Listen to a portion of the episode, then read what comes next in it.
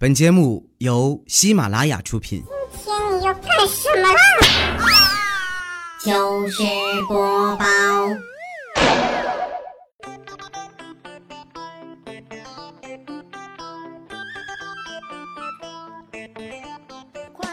Hello，大家好，这里是喜马拉雅糗事播报，周一特别早，我是你们的好朋友佳期。哎呀，最近这气温挺尴尬哈，不开空调吧热，开空调呢还得去买，我只能看着工资条啊，告诉我自己心静自然凉吧。昨天闲着没事儿哈，我就翻了一下自己的节目，发现自从领导啊严格执行扣工资制度以后，我的更新频率啊就像开挂了一样，真是贫穷限制了我的懒惰呀。其实我这个人吧，总的来说还是挺自律的啊。比如说我二十多年啊，始终如一，一直坚持单身。有人说啊，你也没啥恋爱经验呀，按道理说应该纯洁的像张白纸啊。这你就不懂了吧？就算是张白纸啊，放这么久也会变黄啊。还记得上高中的时候啊，我就特别喜欢隔壁班的学习委员，在几个狐朋狗友的怂恿下呀。我终于鼓起勇气约他放学以后啊，在校门口见。结果那天我等了好久啊，都没有见着他人影。后来才知道啊，他怕我揍他，提前一节课啊就翻墙跑了。那是我第一次啊，因为身材和相貌自卑，回到家就问我爸妈：“我到底是不是你俩亲生的呀？为什么你们的五官都那么精致，遗传到我这儿就又扁又平呢？”我妈说：“因为你小时候经常趴着睡觉，那你为啥不把我翻过来呀？”我爸说：“因为你小时候太丑了，翻过来你妈害怕。”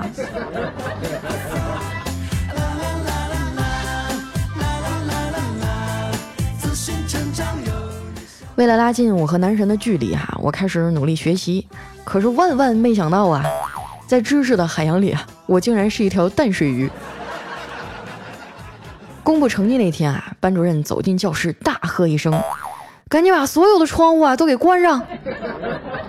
大家都面面相觑啊，不知道怎么了啊。只见他掏出来一沓试卷啊，严肃地说：“这一次的考试成绩啊非常差，我担心有同学想不开呀。”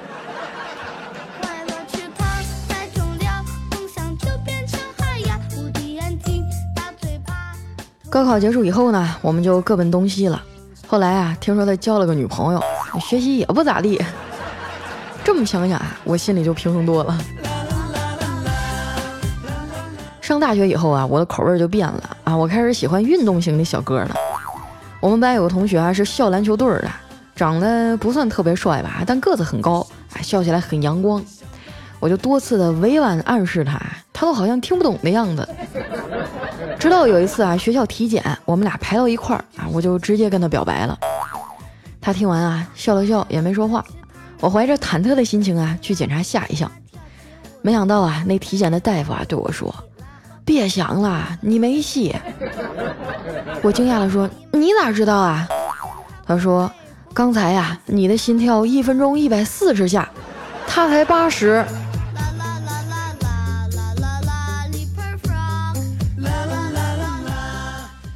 参加工作以后啊，找对象就更难了，因为很难再像学生时代啊那样纯粹。有时候出差在外啊，就听到宾馆隔壁传来嗯啊的声音哈，心情就会很复杂。你说他们什么时候才能像我这样啊，拥有婴儿般的睡眠呢？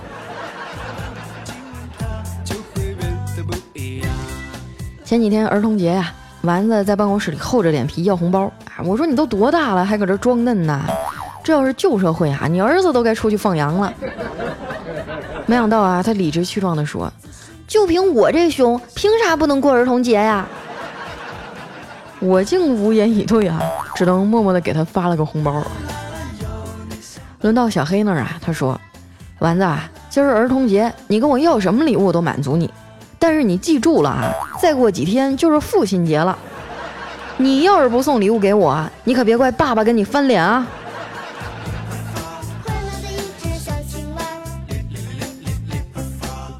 在办公室里要了一大圈啊，加起来也不到一百块钱。丸子可怜巴巴的对我说：“佳琪姐，我想吃榴莲，可是兜里的钱不够。”我说：“啊，榴莲是挺贵的，要不你买个火龙果去厕所吃吧，反正味道也差不多。”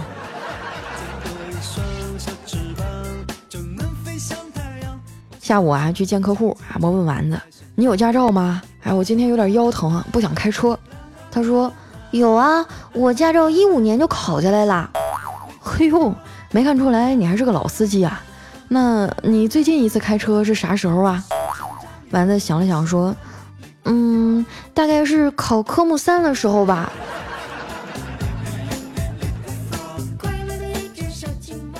后来啊，我衡量了一下，还是坐地铁去吧。刚走到地铁口啊，就有个男的凑过来问路，我就随便指了个方向啊，把他打发走了。丸子在一旁啊，小声的说：“佳琪姐，我记得正大广场不在那个方向。”我说：“是吗？”啊，其实每次有人跟我问路啊，我都是瞎指的。第一，因为我是路痴，不认得路；第二啊，我要给世人一个教训，不要随便相信长得好看的陌生人。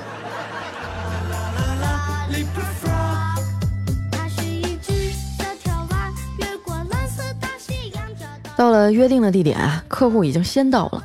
我说：“哎，王老板，好久不见啊！最近在哪儿发财呢？”他说：“发什么财哟？股票都赔惨了。”啊，那您心态可真好啊！这要是我啊，估计连觉都睡不着了。他叹了口气啊，说：“炒股的人担惊受怕，创业的人九死一生，只有你们这些脚踏实地、好好工作的人呐，才会穷得叮当响。”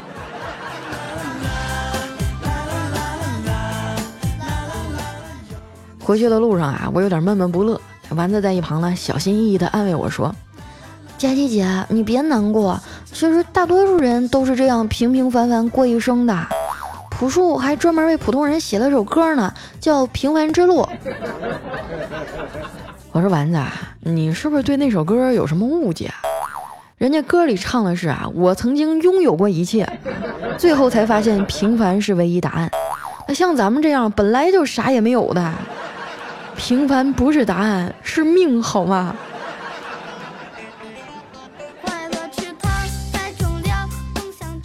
回到公司啊，一进门就看见调调愁眉苦脸的坐那发呆。我说：“调啊，你咋了？又挨媳妇揍了？”他哭丧着脸说：“嗨，别提了，比那个还惨。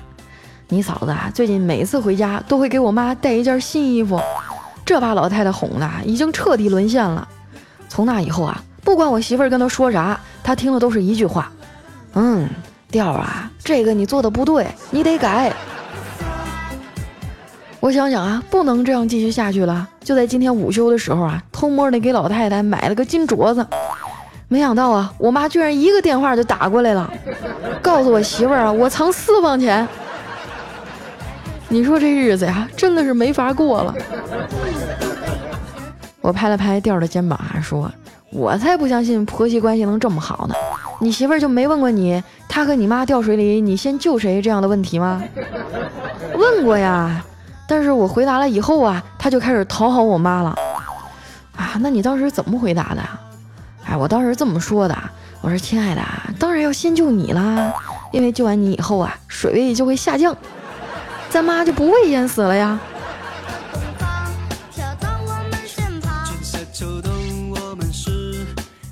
下班以后回到家呀，就看到我小侄子在那儿写作业。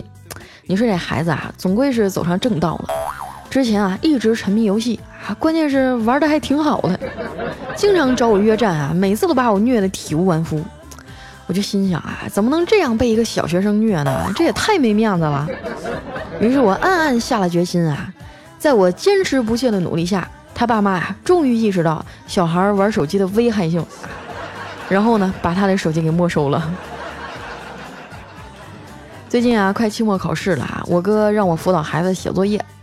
我觉得那种传统的填鸭式教育啊，并不好，应该让孩子学会发散思维。于是呢，我就问他：“小辉啊，你知道怎么区别面粉和淀粉吗？”啊，我侄子啊，咬着手指头说：“嗯，看哪个能包饺子。”呃，那你知道怎么区别酒精和醋吗？姑姑，你这问题也太笨了，用饺子蘸一下不就知道了吗？这孩子真是太皮了啊！教了他一节课呀，我哥端来一盘西瓜说：“哎呀，老妹儿啊，真是辛苦你了。你说这孩子从小就皮，怎么打都不听，我该怎么办呢？”我说：“哥啊，你那样打孩子是没用的。你要想改变孩子啊，是不能简单的打的啊。那我得怎么办呀？”我瞟了一眼啊，正在旁边上蹿下跳的侄子呀，恨恨地说：“你得玩命的打。”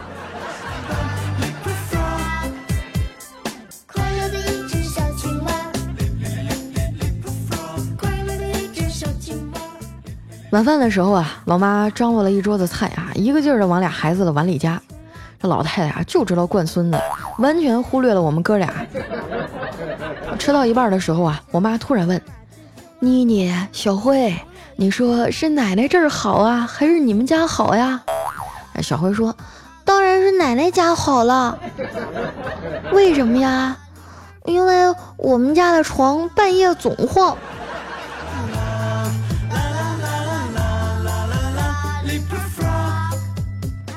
现在的孩子啊，可聪明了，就哪像咱们小时候啊，傻乎乎的，啥也不懂。我们领导家闺女啊，今年十一，前几天说要参加朗诵比赛，啊，领导让我加她 QQ 啊，抽空给辅导辅导。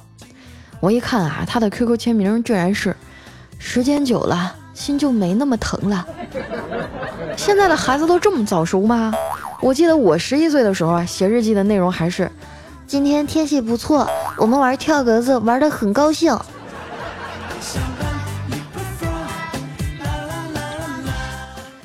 听我妈说啊，我从小呢就对吃的特别执着。刚学会走路那阵儿呢，有一次在外面玩啊，不小心掉进了一个三米多深的大土坑啊。等我爸冲下来啊，把我抱起来的时候，我都已经翻白眼了，呼吸微弱，眼瞅就不行了。情急之下啊，我爸大喊一声：“你再不睁眼，我我就要吃你酸奶了。”然后啊，我就这样活过来了。小时候我特别怂啊，个子又矮。有一回呢，和邻居家的小胖子吵起来了，被他揍了一顿，打也打不过呀，我就嚎啕着啊跑去他家告状。他爸妈啊自觉理亏啊，就做了一顿好吃的招待我。本来我还一脸委屈，哭哭啼啼的，看到好吃的，瞬间就不生气了。说实话，阿姨的手艺真是太赞了，我从来都没有吃过那么好吃的饭。回家几天啊，馋得我是抓心挠肝的。后来呀，我就又跑到胖子跟前儿恳求他说：“要不……”你就再打我一顿吧。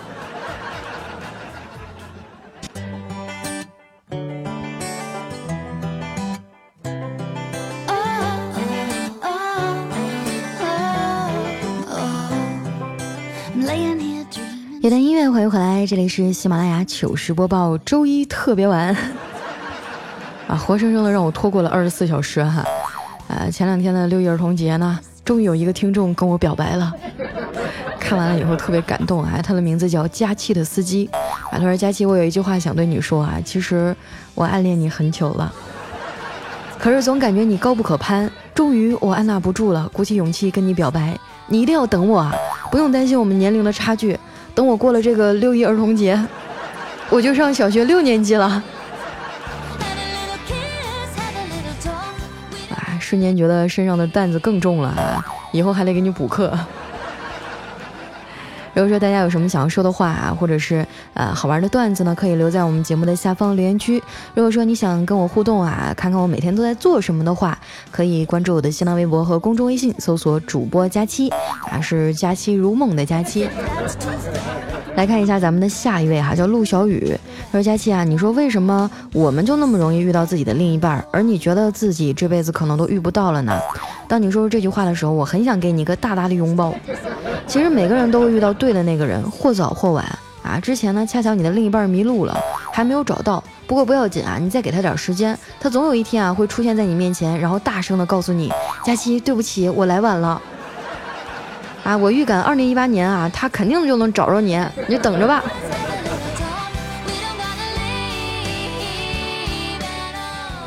哎呀，我就觉得我长呃这个持续性打光棍的原因，大概是因为我太宅了。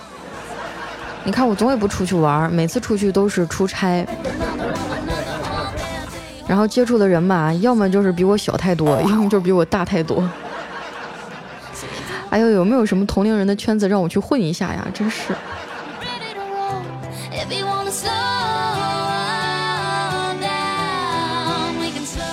下面呢叫千山人迹哈，他说我今天郑重其事的跟我一哥们儿说，如果哪天我落魄了，你还会拿我当兄弟吗？谁知道那货啊头也不回的说了一句，嚯，说的好像你现在很有钱似的。我觉得穷的时候的兄弟哈，那才是真感情啊。等你有钱的时候，你就会发现啊，他们都是奔着你的钱来的。就像我现在就深刻的体会到这一点啊，就我身边这些对我好的男生啊，其实都是奔着我的美貌来的。下面呢叫佳期的宠物小松鼠啊，他说同学两口子吵架哈，吵到最后呢竟然要离婚，双方的家长也都来了，坐在一起呢商量这个离婚的事儿。商量好以后到了民政局啊，这个男同学问他，这个月你大姨妈来了吗？啊，他媳妇儿想了想说没有。两家人啊开始还都冷着脸啊，听到这个消息呢，双方父母都很激动，又一起去了医院检查以后啊，确定怀孕了啊，这婚也不离了，高高兴兴的回家了。哎，我听说现在的这个年轻人的离婚率都已经达到百分之四十以上了，听起来就觉得太吓人了。你说平时啊吵架归吵架，别动不动就吵离婚啊，是不是？多伤感情。这年头找个对象多不容易，你不要的话把他给我。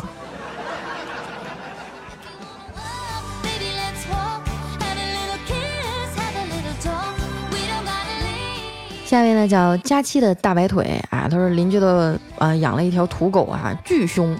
有一回呢，直接把朋友几岁的女儿给扑倒了，哇，吓得那小姑娘哇哇大哭啊。然后这朋友就去找邻居理论哈，对方爱理不理啊，说这个畜生的事儿我也管不了。我朋友一气之下借来一条大狼狗啊，果然没几天就把那土狗给咬死了。然后这邻居啊上门索赔啊，朋友摆摆手说，嚯，畜生的事儿啊我也管不了。我跟你说啊，对付这种无赖的人就得用无赖的手段啊。下一位呢叫佳期，你说我的云彩啊，他说本人呢昨晚和老婆看电影，看完电影时间晚了，天气有点凉啊，骑电动车回家啊，这个媳妇儿骑车载着我，我就搂着她的腰，一时兴起啊，就把手呢移到了媳妇儿的胸部，他的一句话就让我笑喷了，老实点儿，保护好孩子的房子就行了，食堂不用你管。下一位呢叫佳期，我是老王啊。他说我刚从事人力资源工作的时候啊，第一次面试别人，我说面试者请坐这面试者很礼貌的说了一声，哎，谢谢面试官啊。我我第一次面试别人啊，当时由于太紧张，哎，头脑一片空白。这时候呢，那个面试者啊一直瞪着我，我为了化解这尴尬的局面啊，马上说了一句，啊，可以了，你回去等消息吧。然后那个人也是一脸懵逼哈，然后转身就走了。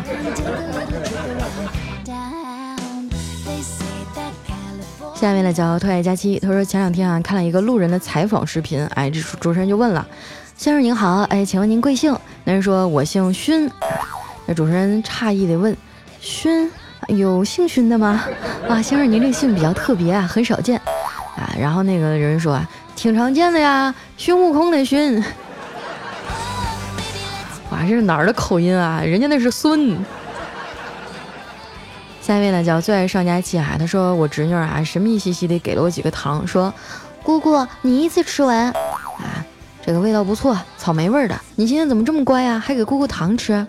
结果呢，我小侄女若有所思的说，这是钙片儿，妈妈说一天只能吃一片儿，吃多了会中毒，所以啊，我先让你吃五片，看看会不会死。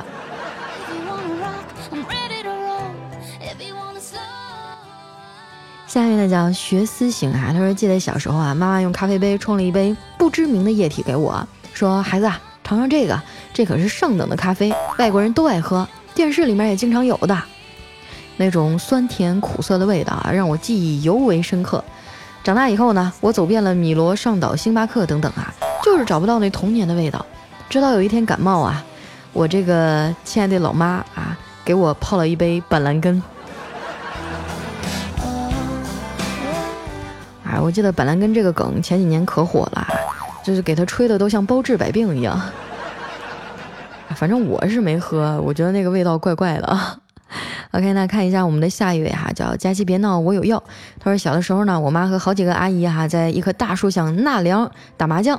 哎，我也不知道为什么啊，就从家里拿了一瓶雪碧，撕掉了外面的包装纸，拿出来冲他大叫：“妈妈再见了，二十年后又是一条好汉。”然后我就仰头狂喝啊，我妈吓坏了，尖叫着过来冲过啊，夺过我的瓶子，大声的哭道。你这小兔崽子，怎么突然就想不开了呢？啊，那一次啊，也是我人生当中被打的最惨的一次。我记得我上高中的时候，有一次考试没考好，我妈把我骂了，当时我心情特别不好。然后呢，我就我就想吃药吓唬她，然后我就吃了一盒钙片，哈，满满一盒。但是后来的结果，当然也是被我妈狠狠的揍了一顿了哈。所以就是建议大家啊，平时的时候还是尽量不要做这种傻事啊，万一成功了呢，那就有点过了哈。来，我们的下一位呢叫无聊的我，唱着有聊的生活。他说我爸跟我说，啊，他有几天啊便秘以后拉出来的时候呢，里面传了传出了孩子的哭声，然后那就是我。我知道小学四年级生理课之后啊，我才知道，哇，原来我不是我爸生出来的。其实关于孩子是从哪儿来的这个问题啊，几乎每个宝宝都会问啊，但是每个大人的答案也是五花八门哈。有在垃圾坑里刨出来的啊，有在粪坑里捡的，啊还有这个就是别人给的啊，树上结的。像你爸这个真的是我还是头一次见哈。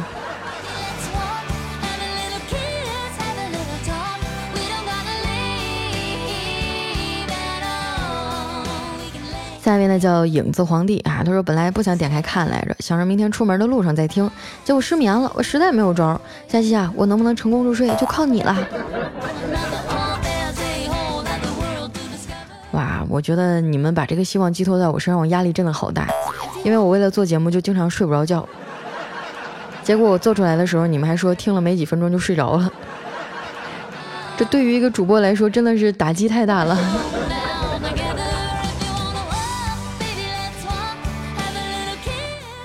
下一位呢叫单身狗九五二七，他说佳期啊，感谢你这么多年的陪伴，从单身到恋爱啊，再从恋爱到单身啊，折腾了五年的时间，最后呢发现我竟然被劈腿了。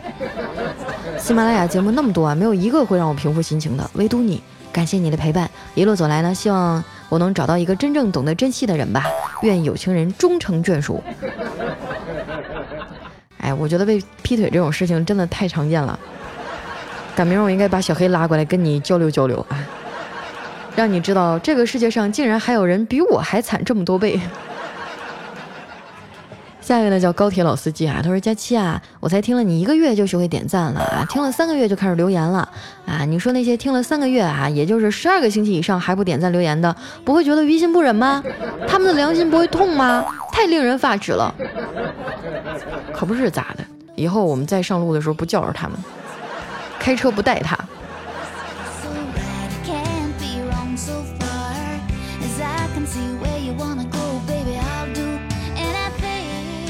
下一位呢叫月夜袭人啊，他说孩子半夜喝奶啊，起来冲奶粉，结果打开喜马拉雅，佳期竟然更新了啊！这个佳期的更新真是可遇不可求啊！搂着我的男神，听着我的佳期睡觉觉啦！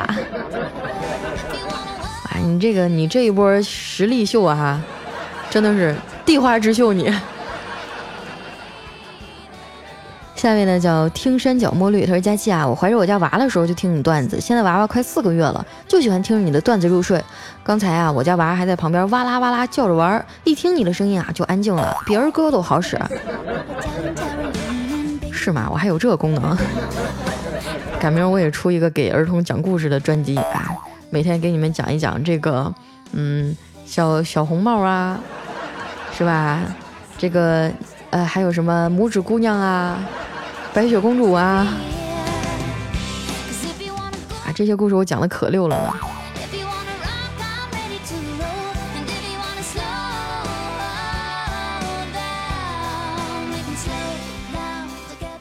来看一下我们的最后一位朋友啊，叫呃江波三六零。他说：“妈妈说啊，我不是他们的孩子。他说我的亲妈是街头炸油条的。后来我还真的就留意过啊，路边炸油条的人，我就看一下我长得比较像哪个。”我觉得父母啊，就是还是不要轻易的去欺骗孩子，呃，因为他们内心真的很单纯，他真的就容易相信了。你说万一哪天一个卖油条的是吧，过来跟他说：“孩子，啊，你跟我走吧，我是你亲妈。”完了，你的孩子就跟人家走了，怎么办？哎，我一直都觉得这个关于孩子是从哪儿来的这个问题啊，我们应该想一个完美的对策去告诉他，而不是一味的隐瞒啊。好了，那今天节目就先到这儿了哈，分享了这么多留言，非常感谢大家的支持。喜欢我的朋友啊，记得关注我的新浪微博和公众微信，搜索主播佳期，还有更多好玩的段子啊，在我的微博和微信上。希望大家呢每天都能多多关注。那今天节目就先到这儿了，我们下期再见，拜拜。